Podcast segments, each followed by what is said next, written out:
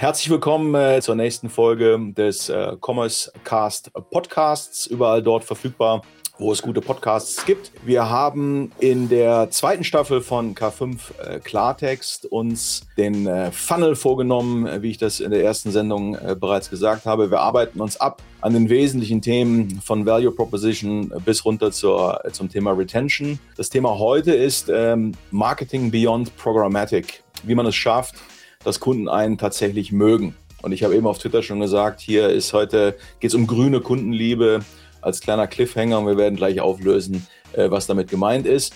Ich freue mich deshalb total riesig, dass mich ähm, die liebe Alexandra Scherrer äh, von äh, unseren Kollegen aus der Schweiz, äh, von Carpatia, auf, ähm, auf Sven und seine Company aufmerksam gemacht hat. Ich begrüße aus der Schweiz recht herzlich Sven äh, Jackel, Co-Founder und CEO von, spreche ich es richtig aus, Fay? Ja, genau. Super. Herzlich willkommen zum K5 Commerce Cast. Gemeinsam mit unseren Partnern präsentiert euch das K5 Moderatorenteam tolle Use Cases sowie die neuesten Entwicklungen und Trends aus der Welt des digitalen Handels. Und jetzt noch Werbung in eigener Sache. Das ganze K5-Team fiebert schon auf den 29. und 30.06.2022 hin. Du weißt nicht, was an diesen beiden Tagen stattfindet? Nein, die Wiesen ist es nicht. Es ist noch was viel Besseres. Die K5 Future Retail Konferenz. Die Leitveranstaltung im digitalen Handel findet zum zehnten Mal in Berlin statt. Lass dich inspirieren, lerne von den Besten der Branche und sei Teil der relevantesten E-Commerce-Community im deutschsprachigen Raum. Mit der perfekten Mischung aus Learning, Austausch und Spaß werden wir dich im Juni willkommen heißen. Du hast noch gar kein Ticket? Dann geh direkt auf k5.de. Den Link findest du aber auch in den Show Notes. Aktuell gibt es sogar noch die Crazy Bird Tickets zum reduzierten Preis. Also, wir sehen uns. Ja, herzlich willkommen, äh, lieber Sven. Schönen Gruß in die Schweiz. Bevor wir in das Thema einsteigen, bist du noch mal so lieb und sagst uns ein paar Sätze zu dir, äh, deiner Company und vielleicht auch noch mal, wie ein Ex-Banker, wenn ich das richtig gesehen habe, eigentlich in den Pflanzenhandel kommt. Ja, genau. Also mein Name ist Sven Jackel, ähm, ich bin Papa von zwei kleinen Jungs, habe vor der Zeit mit Fay ähm, als Produktmanager in der IT-Branche gearbeitet und noch davor auf der Bank während dem Studium. Ich habe da meine Sporen abverdient. Okay. Okay. Ähm, ja. genau. Also mit Fay haben wir so vor zweieinhalb Jahren begonnen, also mit der Idee, dann so vor zwei Jahren haben wir richtig gestartet. Für uns war eigentlich das Spannendste, die folgende Überlegung eigentlich, oder also jeder hat eigentlich Pflanzen zu Hause oder fast jeder. Sei es drinnen, draußen, irgendwo hat jeder ein paar Pflanzen. Aber wenn man die Leute fragt, was, was sie von Pflanzen halten, sagt eigentlich auch jeder, sind super cool, aber ich habe immer Probleme mit den Pflanzen. Es gibt irgendwie ein großes Problem mit einem Produkt, das jeder zu Hause hat.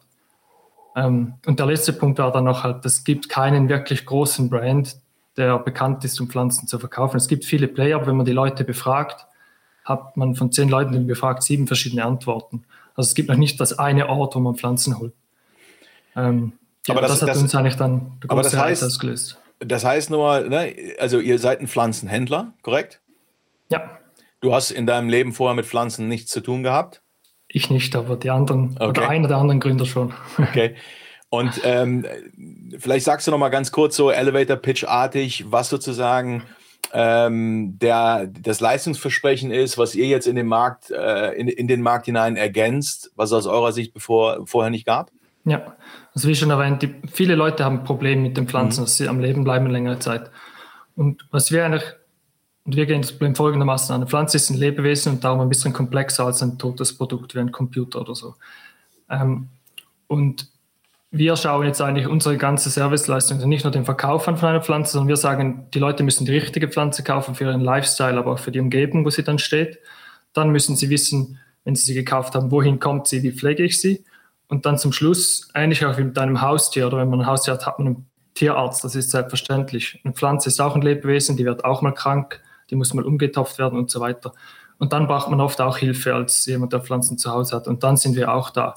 Ähm, Und das ist halt nicht einfach getan mit, ja, wir haben Kundensupport, sondern man muss wirklich aktiv eigentlich versuchen, die Punkte zu finden, wann man wo die Leute unterstützen muss, damit das auch funktioniert mit dem länger Überleben. Ja, das äh, machen wir eigentlich. Da gehen wir gleich nochmal drauf ein. Das heißt aber sozusagen aus, aus nach meinem Verständnis, ähm, bisher war die, die, ich sag mal, Handelslandschaft äh, ja so fragmentiert, dass im Grunde ähm, der ganze, ich sag mal, das ganze Thema Service, obwohl es eigentlich ein, ein, ein ein serviceintensives Produkt ist, dieses Thema Service aus eurer Sicht gar nicht äh, adressiert war, ne? Ja, und wenn es adressiert, einfach nicht so, damit die Leute automatisch danach wissen, wo sie anfragen können. Oder? Und, ja. ich sage mal, was noch dazu kommt, ist eigentlich die Qualität des verkauften Produktes. Also oft, es ist die ganze, der Verkauf ist ja Produktion gesteuert. Also wie kriege ich eine Pflanze so günstig wie möglich, so schön und groß wie möglich hin, damit ich sie verkaufen kann. Aber nicht, man produziert sich nicht so, wie kann sie lange zu Hause überleben. Und dazu muss eigentlich eine Pflanze, die man normalerweise im Großhandel kauft, noch umgetopft werden, die Wurzeln müssen behandelt werden, es muss eine viel bessere Erde dazu getan werden und so weiter. Und das machen wir halt alles auch, das ist einfach so ein Rand. Das ist ja auch nochmal, also ne, für die Zuhörer, äh, wenn man jetzt mal so einen Themenspeicher äh, virtuell für sich im, im Kopf aufmacht, da sind ja schon Aspekte drin, die jetzt schon transferierbar sind. Ne? Fragen, die man sich stellen muss, wie gut ist meine Produktqualität? Ihr sagt, letzten Endes geht es darum, mit einer guten Produktqualität anzufangen äh, ihr kommt mit, einem, mit der starken Frage des Services und, und du sagst, bei Lebewesen wie Pflanzen ist das total naheliegend, war bisher nicht adressiert. Ich würde aber noch einen Schritt weiter gehen. Da gibt es noch ganz andere Warengruppen, die zwar nicht leben, aber die eigentlich auch sehr serviceintensiv sind äh, äh, und, und äh, dieser Aspekt wahrscheinlich auch noch nicht hinreichend adressiert ist. Das ist auch eine Frage, die sich jeder Zuhörer, jeder Zuschauer sozusagen auch für seine Kategorie schon mal, schon mal stellen kann. Ne? Okay, aber bisher äh, verstanden. Ihr seid vor zweieinhalb Jahren, hast du gesagt, gestartet, ne? Ja. Und äh, distribuiert bisher nur in der Schweiz oder auch schon in anderen Ländern? Ja, seit zwei Wochen auch in Deutschland. Auch in Deutschland, okay. Ja. Und, und, eure URL ist jetzt der Werbeblock? Ähm, für Deutschland ist es fee-pflanzen.de. Okay, super. Ähm, dann nimm uns mal mit auf, auf, auf eure Reise. Also Proposition verstanden. Ne? Ähm, ihr bringt was tatsächlich zur Party, was gefühlt äh, noch nicht adressiert war, obwohl theoretisch ja Blume 2000 und Co. irgendwie äh, äh, stark äh, den Markt äh, vertriebsseitig penetrieren, aber eben nicht serviceseitig. Und Produktqualität wahrscheinlich auch nicht das ist, was, was äh, dir vorschwebt. Aber führ uns doch mal so ein bisschen in eure gedankliche Welt, wie ihr jetzt im Grunde das Problem löst, dass Kundenakquise, Performance Marketing eigentlich so ein bisschen der Jurassic Park ist, deren Effizienz äh, stark verliert und, und wie, wie, wie ihr damit umgeht. Ne? Also was bedeutet für euch zum Beispiel jetzt Marketing? Ne? Mhm. Also für uns war eigentlich von Anfang klar, wir brauchen ein perfektes Produkt, also wir versuchen ein perfektes Produkt zu kreieren. Und dazu gehört dann auch das Erlebnis. Weil speziell heute, wenn man mit Performance Marketing arbeitet, ähm, das Wichtigste ist eigentlich das Produkt und die Customer Experience und die muss perfekt sein. Ähm, das war auch die, die Arbeit, die wir vor allem in den ersten eineinhalb Jahren gemacht haben. Also wir haben versucht, das wirklich so hinzukriegen, dass die Leute von A bis Z eine schöne Experience haben bei uns und dann speziell beim Auspacken ähm, so das, das i-Tüpfchen haben. Und das war für uns das Wichtigste. Kannst du noch mal ganz kurz, kannst du noch mal äh, einmal kurz definieren, was, was Experience jetzt in, äh, für dich bedeutet? Also was, was meinst du, wenn du Experience sagst? Ja, es geht eigentlich davon, von der ersten Ad, die sie sehen, bis sie dann die Leute auf der Webseite sind, wie sie sich da wohlfühlen und zurechtfinden. Ähm, dann mit dem Kauf dass das logischerweise alles einfach funktioniert. Und dann aber auch, wenn die Pflanze ankommt, das Auspacken sollte einfach sein und keine böse Überraschung da sein, weil das Versenden von Pflanzen ist ja nicht ganz so trivial wie mit anderen Produkten. Und dann aber halt so, dass, dass man nach zwei Monaten immer noch Freude hat. Und da ist eigentlich die größte, das ist die größte Schwierigkeit, oder? Weil du kaufst ein Produkt, bist happy. Wir als Firmenseite haben viel Geld ausgegeben, um dich als Kunden zu gewinnen. Und wenn dann die Pflanze nach zwei Monaten stirbt, dann ist die Wiederkaufsrate halt katastrophal als Shop, oder? Und das musst du hinkriegen, speziell wenn du Pflanzen verkaufst und wenn du als D2C-Brand auftrittst. Das heißt, ne, auch das äh, virtueller Themenspeicher, auch das glaube ich ganz wichtig. Eine Experience ist kein Phänomen des Performance Marketings oder des Website oder App Teams, sondern ihr definiert End-to-End -End, aus meiner Sicht äh, der einzig richtige Weg äh, äh Experience als als End-to-End Phänomen, ne? Mhm. Sozusagen vom von der ersten Werbebotschaft bis hin äh, zum Kundenservice äh, nach Erhalt der Ware und vielleicht ist dem ersten Problem damit. Ne? Okay. Ja, genau. So, äh, aber nochmal zurück zu, zu, zum, zum Marketing. Mhm. Genau, das, das war so der Ansatz. Und dann, und dann ist klar, als, als junge Firma arbeitest du schnell mit Performance Marketing, weil dann kriegst du die erste Verkäufe und siehst auch, funktioniert das wirklich, was du da machst. Ähm, darum, wir arbeiten eigentlich seit Beginn eigentlich sehr stark im Performance Marketing, sind aber parallel schon seit Tag eins dabei, auch auf auf der organischen Seite viel zu arbeiten. Also wir haben sehr viele Leute, die bei uns Blogs schreiben, dass wir dort eigentlich alle Themen abdecken. Ähm, wir haben zwei Leute, die Videos produzieren, sei es für TikTok, aber dann auch für YouTube. Also wir sind auch da schon seit Beginn eigentlich sehr aktiv unterwegs. Und dann, also, ja, der letzte Schritt ist dann noch so die Mund-zu-Mund-Werbung und, und, Und, und da kommt dann halt auch wieder die Experience ins Spiel oder so.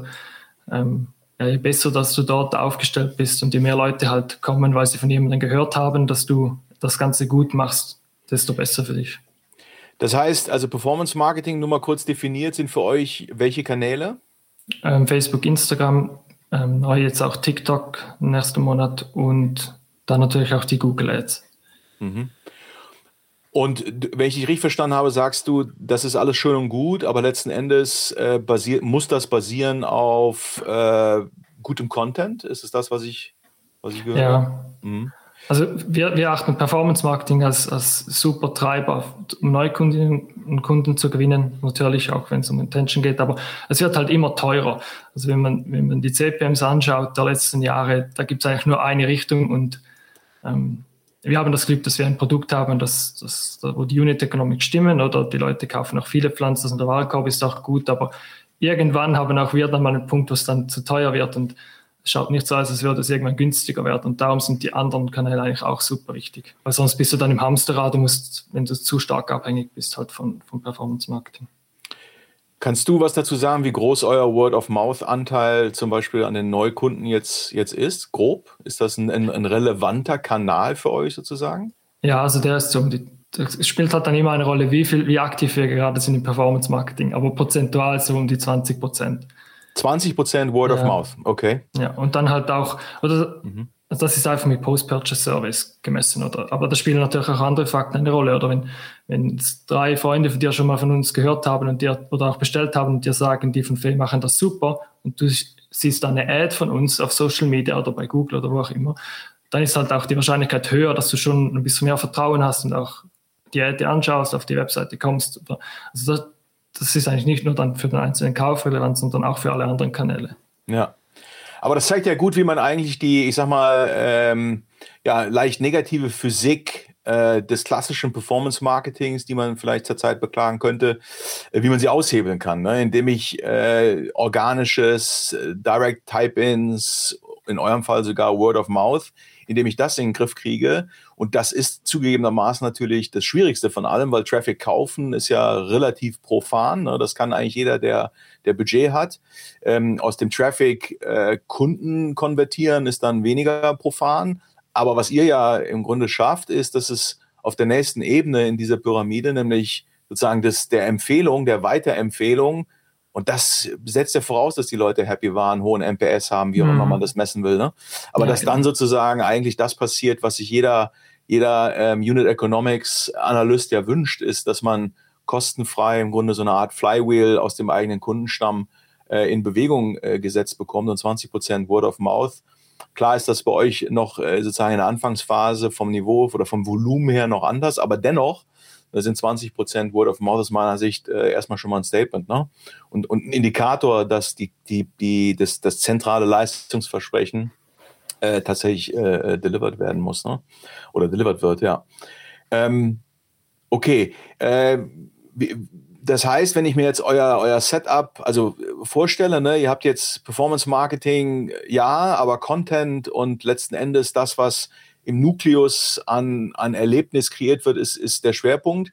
Ähm, hat das Auswirkungen auf, auf euer Team, auf eure Struktur? Also äh, was macht ihr in-house jetzt im Bereich, mhm. ich sag mal, Marketing? Äh, wir kommen gleich noch zu CRM, aber ne, im Bereich ja. Marketing, was macht ihr in-house? Was, was gebt ihr raus? Also bei uns, also wir, wir werden eigentlich mehr und mehr zu einem Medienhaus. Also wir haben jetzt zwei Leute, die Vollzeit Videos machen, zwei Leute, die Vollzeit texten, da kommen jetzt noch welche dazu. Ähm, und wir machen, also das Ziel von uns ist eigentlich, den ganzen Content selbst zu produzieren. Was wir auslagern aktuell ist zum Beispiel das Media Buying, aber auch teilweise das Schneiden von Social Media Ads. Ähm, und, aber das, das, das Machen des Contents an sich oder der Creatives, das wollen wir eigentlich alles in-house machen. Das ist natürlich schön, weil wir einen großen Fokus auch jetzt neuer dann auch auf YouTube haben oder auf den Blogs auf, auf Google. Du hast schon so viel Content eigentlich auf der Basis und die kannst du dann immer wieder verwenden für kleine Dinge, sei es auf Social Media, aber dann auch für Ads. Ja, was auch, ne, Stichwort virtueller Themenspeicher für die Zuhörer und Zuschauer, das ist auch, glaube ich, ein großes Thema. Ähm, und der, der klassische Handel und auch viele Hersteller, wenn man ehrlich ist, kommen halt aus vielen Bereichen, Hersteller aus Produktentwicklung und Design, Händler sehr stark aus Effizienz, Transaktionsoptimierung, Logistik, ja, Betriebsabläufe etc. Da ist sehr viel Excel und wenig, wenig Photoshop sozusagen, um in, de, in so einer Metapher mal zu bleiben. Und ihr sagt im Grunde, äh, ja, es geht aber, es geht letzten Endes um Erlebnis und damit auch um Content und deswegen priorisiert ihr, was auch die eigenen, die eigenen Teaminvestitionen angeht, priorisiert ihr diesen, diese Content-Entwicklung. Das ist auf jeden Fall was, ähm, was ich dringend empfehlen würde, in den Themenspeicher der Zuhörer äh, dann mal aufzunehmen, mhm. so zu fragen, was ist eigentlich meine sozusagen Intellectual Property, ne? Was ist eigentlich das, was mich äh, in den Markt hinein äh, äh, unique macht. Äh, denn wenn ich als Händler sozusagen nur Drittware anbiete, dann äh, stellt sich das ja in noch dramatischerer Art und Weise, als es bei Herstellern es sowieso schon tut. Ne? Okay, das habe ich soweit verstanden. Ähm, Gibt es irgendwie aus euren, aus euren ersten zweieinhalb Jahren Marketing und aus der Lernkurve, die ihr jetzt habt, mit Schwerpunkt auf Content und Experience und, und euren, ich sag mal, Performance-Bemühungen, Gibt es irgendein ein wesentliches Learning, äh, was wir noch den Zuhörern mitgeben könnten? Irgendwas, wo du sagen würdest, wenn ich nochmal starte, das würde ich mir sparen oder da würde ich äh, mehr, mehr drauf, schneller darauf achten? Also wenn ich nochmal starten würde, würde ich durch tausend Dinge anders machen, oder? ähm, aber also für uns ist, oder was sich jetzt auch bis jetzt gezeigt hat, was halt am, was am meisten wert ist, wenn du halt, ob, wenn du dich konstant um das Produkt kümmerst und es immer besser machen möchtest und die Custom Experience immer besser machen willst. Ähm, und da ist wirklich also bei uns jedes Review, das, das nicht gerade wirklich gut ist, wird angeschaut und wir überlegen uns, was können wir, haben wir irgendwas falsch gemacht, können wir irgendwo was verbessern. Ähm, das tönt halt gar nicht so als, also vor allem wenn man um Skalieren spricht, ist das natürlich nicht unbedingt das Coolste, aber aber diese Dinge helfen dir halt einfach, um dein Produkt so gut hinzukriegen, damit es dann von alleine irgendwann läuft. Oder? Und, und das sehen wir jetzt auch, also wenn man in der Schweiz schaut, wie bekannt wir schon sind für das Alter der Firma, das, das kannst du nicht einfach mit Performance-Marketing machen, sondern da ist auch viel dabei, weil Leute einfach uns cool finden und, und das Produkt schätzen ähm, und darum uns dann auch weiterempfehlen, sei es bei, bei Leuten, die kaufen, aber ich aber wahrscheinlich ist es auch ein, Grund, dass ich heute hier sitze, oder? Weil die, die Leute von Carpathia Freude haben und uns, dann weiterempfehlen. Oder das hat, auf allen Ebenen hilft es dir halt, wenn du, wenn du halt obsessed bist mit den Kunden und dem Produkt. Wenn man das jetzt mal so transferiert in das Thema CRM und, und man merkt ja schon, wie du das erzählst, ne, für euch sind das keine separierten sozusagen äh, Boxen, sondern das ist natürlich irgendwo, äh, ja, das, das hängt alles miteinander zusammen. Aber wenn man mal jetzt einen Blick auf das Thema ähm, CRM äh, äh, wechseln. Ähm, kannst du das mal so beschreiben, was für euch CRM überhaupt, was das bedeutet, wie ihr das intern definiert, was eure, was eure Sicht auf das Thema CRM mhm. ist? Ja, da geht es eigentlich, eigentlich um zwei Punkte. Oder zum einen, dass wir die ganze, den ganzen Weg eines Kunden sehen bei uns im Shop und immer wissen oder immer dort die Informationen haben, die wir benötigen, um den perfekten Service bieten zu können. Und dann halt auch hinten raus auch, damit wir die Daten so anschauen können, was bei uns die optimalen Produkte sind, welche Produkte man bundeln sollte, was von wiederkehrenden Kunden oft gekauft wird am Anfang und so weiter.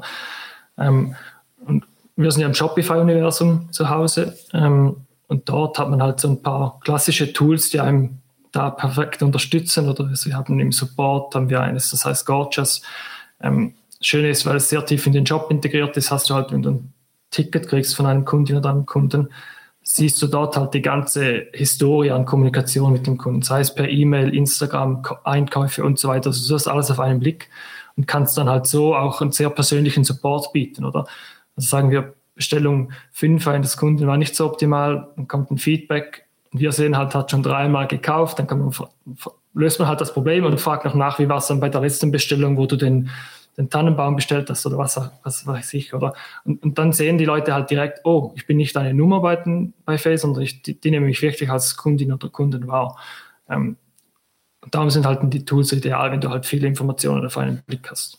Ähm, und das ist, ist das, ähm, findet das auch schon im Shop selbst statt oder erst sozusagen, wenn jemand sich mit eurem Customer Service in Verbindung setzt? Jetzt bin ich nicht sicher, ob ich dich richtig verstanden habe. Also, also ist, ist sozusagen diese Personalisierung, der Bezug auf Kundenhistorie, Bestellverhalten, was auch immer, äh, verändert das auch schon die Experience im Online-Shop als solches? Also Im Shop selbst ist es aktuell noch nicht. Mhm. Ähm, aber da gibt es viele Dinge, die man machen kann, die bei uns auch auf der Roadmap sind. Wo es dann halt ist, ist klar, bei bei, auf der Marketingseite. Dort ist es dann stark segmentiert. Oder also da haben wir dann, sei es mit E-Mail, haben wir eine sehr starke Segmentierung, aber dann auch mit den Ads und so weiter auf der anderen mhm. Seite. Ähm, aber der Shop an sich ist noch der gleiche für die Leute. Okay. Ähm, Nochmal auf dieses Thema, jetzt meldet sich jemand bei euch und, und te technisch unterstützt und da ist egal, ob das Shopify ist oder irgendwas anderes. Wenn die jetzt, wenn, ne, für die Zuschauer und Zuhörer sagen, ja gut, aber Shopify ist, ich habe ja was anderes. Es geht ja nicht um die Technologie. Es geht darum, dass man versteht, was ist sozusagen der Trick. Ne? Und der Trick ist ja nicht, möglichst viel Technologie irgendwie äh, anzudocken, sondern die Frage ist, was, welche Wirksamkeit kriege ich jetzt ja. zum User, zur Kundin, zum Kunden hin äh, auf die Straße? Und, und was ihr, äh, wenn ich das richtig verstanden habe, schafft, ist, dass ihr durch Technologie unterstützt, in einem trotzdem effizienten äh, Kundenservice, äh, ich sag mal, Phänomen, dass ihr es schafft, auf die Bestellhistorie sofort automatisiert zurückzugreifen. Äh, ihr bekommt, wenn ich das richtig verstanden habe, von, von der Technologie bekommt ihr Antwortvorschläge sozusagen äh, ausgespielt. Ja, und, genau. und ergänzt das sogar noch, ne? Ähm, äh, hast du mir, glaube ich, erzählt, äh, ergänzt das sogar dann noch um, um sozusagen eine individualisierte, wirklich händisch sozusagen, äh, händische Note, die dann sozusagen dazu führt, dass der gesamte Dialog als individualisiert wahrgenommen wird, obwohl eigentlich nur ein Satz sozusagen äh, vom, vom Agent äh, formuliert wurde. Ist das, ist das halbwegs richtig? Ja, genau. Also da, es geht eigentlich immer darum, wenn du einen Kontakt hast mit deinem Kundin oder mit einem Kunden oder einer Kundin, dass du ihnen zeigst, dass sie nicht einfach eine Nummer sind. Ähm, wenn du jetzt eine Support-Anfrage hast, dann geht es halt darum, kurz eine Einleitung, die persönlich ist. Das ist ein Satz, dauert 20 Sekunden. Oder? Und, und, dann hast du das Problem, dort arbeiten wir natürlich mit Makros. Also jemand hat bei Pflanze XY ein gelbes Blatt, das schreiben wir nicht jedes Mal neu. Da gibt es Makros dazu, die sind mit zwei Klicks drin. Und dann das Ende eines E-Mails ist dann halt vielleicht nochmal ein kurzer persönlicher Satz. Und damit erreichst du halt, dass die Leute sich wirklich wahrgenommen, also sie werden ja auch wahrgenommen, oder es ist effektiv so, dass jemand sich auch Zeit nimmt für sie, weil halt die eigentliche Arbeit fast automatisiert ist mit Makros. Ähm, das geht halt auch, wenn jemand bei uns bestellt, auf der anderen Seite, wenn wir die ganze, die, die, das Picking, Packing der Order oder so, wir, wir schreiben dann eine kurze persönliche Notiz für jede Bestellung. Dort ist genau das Gleiche. Die Leute, die dort arbeiten, sehen auf einem Screen direkt die ganzen Informationen eines Kunden oder einer Kundin und können dann dort auch eine kleine persönliche Widmung hinschreiben. Und und das zieht sich eigentlich bei uns durch die ganze Experience durch, die eine Kundin oder ein Kunde mit uns hat. Und führt dann halt auch im Ende dazu, dass das ein großer Treiber des Word of Mouth ist. Wie messt ihr denn ähm, den Erfolg dessen? Also wer sagt euch, dass das gut ankommt und äh, welchen Effekt das auf euer Geschäft hat? Mhm. Das sind auch verschiedene Punkte. Zum einen haben wir natürlich einen NPS, den wir abnehmen. Da sind wir so um die 90. Ähm, NPS 90? Ja, ähm, ja, und die, die Produkte sind eigentlich auch irgendwie 4,9 oder mehr im Schnitt. Und, und da sollte man dann beachten, dass wir ein lebendiges Produkt verkaufen und viele Leute auch wenig Erfahrung haben mit Pflanzen und bei uns bestellen. Und da heißt es dann halt, wenn ein Blatt mal ein bisschen kleinen Fleck hat, was bei einem lebendigen Produkt natürlich ist, kommt dann schneller mal eine E-Mail. Also die Leute sind wirklich sehr zufrieden. Ähm, und dann machen wir aber auch regelmäßig Umfragen. Also wir haben dieses Jahr mit, mit einer Uni in der Schweiz eine Studie gemacht mit 500 Kundinnen und Kunden von uns, wo wir effektiv nachgefragt haben, nach wie lange Pflanzen noch überleben, ob es Probleme gibt im Anschluss, ob sie uns weiterempfehlen würden. Also auch da wieder die NPS-Abfrage. Ähm, genau, und, und so sehen wir halt, dass eigentlich das Ganze, was wir da machen, funktioniert. Die Pflanzen auch lange überleben. NPS 90, das ist auch nochmal äh, vielleicht ein, kleines, ein kleiner Bullet Point für den äh, virtuellen äh, Themenspeicher der Zuschauer und Zuhörer und Hörerinnen. Das darf man gerne mal mit seinen eigenen Werten vergleichen. Das halte ich für äh, extrem gut. Ähm, klar hängt es immer davon ab, wo man das abfragt, aber die meisten fragen das sowieso äh, in der Regel nach dem, nach dem Einkauf ab. Und äh, insofern hat man systematisch, einen, einen, systematischen Bias da drin und die sind alle mhm. tendenziell positiv, aber 90 ist äh, deutlich über dem, was meines Erachtens sozusagen der Benchmark im typischen E-Commerce äh, und Consumer-Güter-Business ist. Ähm, und da ist ja vielleicht, das ist vielleicht ein guter Punkt, wenn ich da schnell, schnell ja, reingrätschen ja, darf. Also klar kann man, also machen wir ja auch die Abfrage, die dann öffentlich ist, ist dort, wo die, die Wahrscheinlichkeit am größten ist, dass die Leute auch zufrieden sind. Aber mhm. wenn, du da, wenn, wenn das dein Hauptfokus ist, also bei uns wäre das dann schön, nach drei Wochen stirbt dann die Pflanze mal angenommen. Dann ja. hat man zwar einen hohen NPS, aber die Wiederkaufsrate ist gar nicht gut. Also man sollte sich da auch nicht äh, zu stark auf die Nummer fokussieren, sondern dass, dass man wirklich schaut, dass die, die, der NPS eigentlich überall gut ist. Und, äh, ja. Ja, ich, ich, ich glaube, so als organisatorischer Hinweis für fürs Steuerungsteam, ne, also NPS ist das eine, aber das hilft, das reicht natürlich nicht aus. Ne, das ist eher sozusagen ein Indikator. Äh, man muss schon in die Unit Economics rein und muss das messen und, und, und braucht dann natürlich sozusagen Standardberichte, die lange Reihen äh, abbilden, um dann zu verstehen, äh, was ist hier eigentlich Korrelation versus Kausalität. Aber letzten Endes braucht man ein ganz normales Kohortenmodell, völlig klar, um dann die, die, die, die Gesundheit und die Entwicklung des eigenen Kundenstamms äh, äh in einem Standardformat zu sehen. Ne? Ja. Mhm. Du hast ähm, im Vorgespräch etwas von Wow-Momenten erzählt und äh, äh, das fand ich total spannend, ähm, weil das natürlich auch das äh, kann man niedlich finden.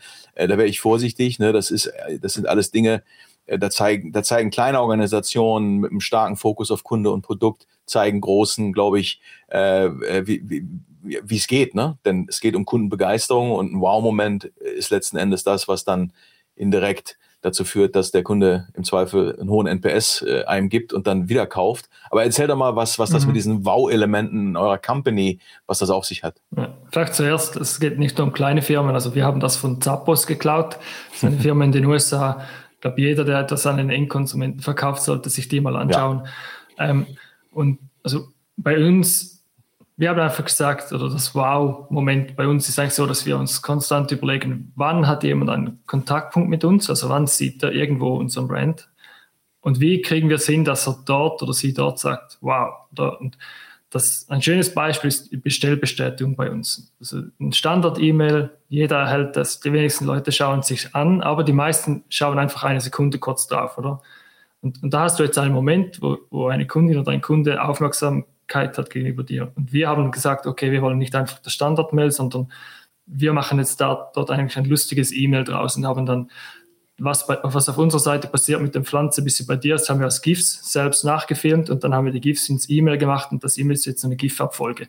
Ähm, und dieses E-Mail wird ständig weitergeleitet oder Leute kontaktieren uns wegen dem und, und, führt dann halt auch wieder dazu, dass die Leute ein Lachen im Gesicht haben bei einem Moment, an dem sie an uns denken.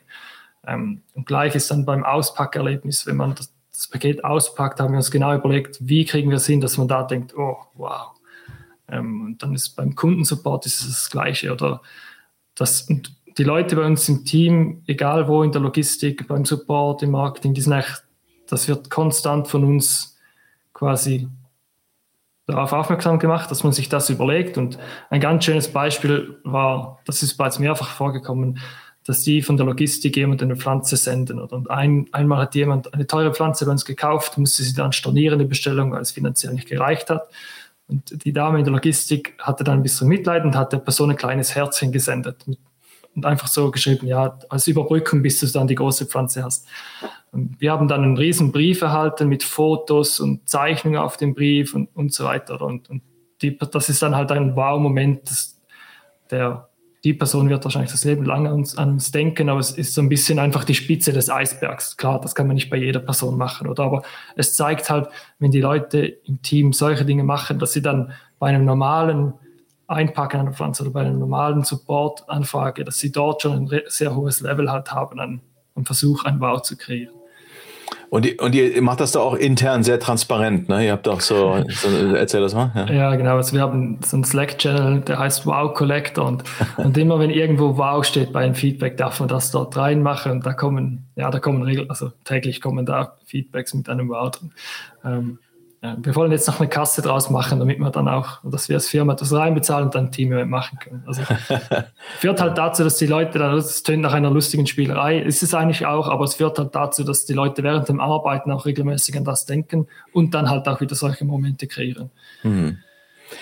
Ja, das ist, glaube ich, ähm, das ist auch ein, ein, ein großes Missverständnis äh, in unserer Branche, dass äh, in dem ständigen Push nach Effizienz, und das kann man natürlich total nachvollziehen, dass man aber, äh, dass man Gefahr läuft zu äh, unterschätzen, wie wichtig die Effektivität, sprich die Qualität einer, einer Interaktion ist, die nach dem Marketing eben stattfindet. Ne? Wenn man überlegt, wie viel Augenmerk äh, in, in jeder Company auf Kampagnen gelegt wird, wie viele Abstimmungs- und äh, ich sag mal Approval-Zyklen es gibt, bevor irgendein Artwork rausgeht oder, oder ein Radiospot oder was auch immer, ja, ein, ein Video, äh, so.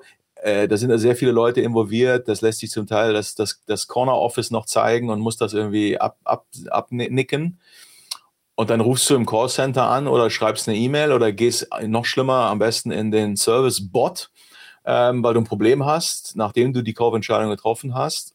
Und jeder, der sich mit äh, der kognitiven Dissonanz, ne, äh, auch das in den Themenspeicher Leon Festinger, kognitive Dissonanz, die zwangsläufig nach einem Kauf äh, in der Psyche des Menschen auftritt. Ne? Wenn ich in diesem Dissonanzmoment äh, jetzt nicht dieses Problem äh, umdrehe in ein begeisterndes Element, habe ich den Kunden total verloren, ne? weil er hat eh schon eine Dissonanz nach dem Kauf und jetzt hat was nicht geklappt und jetzt serviere ich ihm im Grunde schlechten Service. Das Paket kommt mit einem schlimmen äh, Lieferanten an, das Paket sieht schlecht aus, äh, keine Ahnung, das Retourenverfahren ist unklar und jetzt melde ich mich oder habe irgendwie ein Problem. Und jetzt habe ich da irgendjemanden, der auf Effizienz getrimmt ist und mich über eine First-Time-Fixed-Rate schnell irgendwie aus der Leitung oder aus der E-Mail, aus dem Thread kriegen will. Und das ist das Gegenteil. Ne? Es gibt kein intensiveres Branding im Endeffekt als, den, als die individuelle Interaktion. Und jeder, der, der äh, bei einem Callcenter mal angerufen hat, weil er mit seiner Bank oder seinem äh, Telekom-Provider äh, irgendwie ein Problem hatte, der weiß, was da kaputt gemacht wird. Ne? Da kann man Millionen vorher in, in äh, Brand-Kampagne investiert haben. Der eine Anruf mit 15 Minuten Wartezeit vorher und dann irgendwie einem etwas äh, kruden Erlebnis durch den unterbezahlten Agent, ähm, da ist alles kaputt. So. Und äh, insofern sind ja, solche Beispiele. Da bin ich voll bei dir. Ja, also. ja. Also ne, dann lieber vorne kein Marketing oder weniger Marketing in Brand und dann lieber hinten irgendwie den Service hinkriegen, damit ich das irgendwie in Balance erhalte ähm, und nicht mit der Stoppuhr hinter, hinter dem Service-Mitarbeiter sitze und sage, du musst aber jetzt hier die Leute aus der Leitung oder aus der, aus der Inbox kriegen. Ähm, Im Gegenteil. Ne? Und, und Serpos, klar haben die ihr Momentum verloren und so weiter, aber trotzdem, was die, was die damals sozusagen auch an, an, an visionären, äh, ich sag mal, Konzepten in Richtung Kundenbegeisterung äh, in den Markt hineingeführt haben, das lohnt sich auf jeden Fall, sich anzuschauen. Das kann ich nur unterstreichen. Und ihr zeigt ja, dass man das übertragen kann, ne? Und auch aus dem sozusagen, ich sag mal, aus dem Seppos-Kosmos, der sehr unique schien. Ähm, aber natürlich, äh, das auch in unserem, in unseren äh, Breitengraden hier natürlich genauso funktioniert, ne? Völlig klar. Gut, ähm, das heißt, wir haben jetzt sozusagen äh, verstanden, glaube ich, äh, wie die Reise sozusagen vom, vom Marketing äh, dann in euer CRM äh, geht. Gibt es denn ähm, äh, noch irgendeine Silver Bullet, irgendeine geheime Soße, die ihr, die ihr anwendet, wo du sagst, äh, das unterscheidet uns auch von dem, was man üblicherweise so sieht? Gibt es noch ein Geheimnis, das du mit uns teilen kannst? Ich glaube, zwei Dinge. Also zum einen ist halt wirklich so, dass wir versuchen immer, wenn etwas standardmäßig ist, dass wir da etwas ändern, oder? Sei es ein Bestätigungs-E-Mail oder auch wie gesagt, beim Support viele Dinge. Also, dass wir auch viele Leute jetzt anrufen, wenn sie uns kontaktieren, wenn wir die Telefonnummer haben. Das ist immer, allein das ist schon ein Wow, weil das heutzutage nicht mehr passiert. Mhm. ähm, ähm, genau, und dann für mich auch ein Riesenfokus ist halt das Team selbst. Also da, man sieht immer, was wir gegen außen machen, aber gegen innen ist es eigentlich genauso wichtig, dass der NPS quasi im Team super ist. Mhm. ähm, und, und wenn der halt stimmt, dann sind halt auch, wie das Beispiel, das ich vorhin erwähnt habe, mit einer Dame, die dann ein Herzblatt an jemand sendet, oder wenn du das hinkriegst, dass die Leute das von sich aus machen, das, und dann weißt du, da ist auch im Support, machen sie es dann super und, und es ist einfach, die Leistung ist viel, viel besser, wenn, wenn, wenn alle happy sind im Team. Und, und das ist bei uns halt auch ein großer Fokus, der jetzt noch einfach ist, weil wir sind erst irgendwie ein bisschen über 20 Leute, aber ähm, wir hoffen natürlich, dass wir das beibehalten können, auch wenn wir größer werden. Ja, ja, ich glaube, das ist, ähm, da, da sind un, unendlich viele Dinge drin, die ähm, auf den ersten Blick durch eure, durch euren Startup-Status sozusagen augenscheinlich oder auf den ersten Blick nur möglich werden. Und da würde ich halt total vorwarnen, nein. Das, das ist ja genau der Punkt, ne? zu sagen, ich, ich habe jetzt auf kleinerem Volumenniveau bestimmte Dinge rausmodelliert, die die absolute Hebelkraft haben und die zu bewahren, das ist, klar ist das eine Challenge, aber ich glaube, äh, dass das äh, sehr, sehr wohl möglich ist. Die großen Companies, ähm, die da jetzt vielleicht drauf gucken und sagen, ja, wenn ich klein wäre, könnte ich es auch, ähm, die wären besser beraten, die Energie darin zu investieren, zu fragen, okay, wie komme ich dem denn näher? Ja, ähm, und das, das NPS-Beispiel, Äh, Finde ich, finde ich auch ein sehr plastisches. Viele der Zuschauerinnen und Zuschauer ähm, werden wahrscheinlich in ihren Companies NPS schon erheben. Und die große Frage ist, was tut man damit, außer in irgendwelchen Monatsmeetings sich die Entwicklung anzuschauen oder in Wochenrunden? Ähm, und wenn da jetzt ein Kunde oder eine Kundin äh, einen schlechten Score abgibt oder sogar im Freitextfeld äh, konkret ein Thema adressiert, eine Beschwerde hat, was sind die Prozesse, die jetzt in den Companies eigentlich stattfinden? Findet da überhaupt was statt?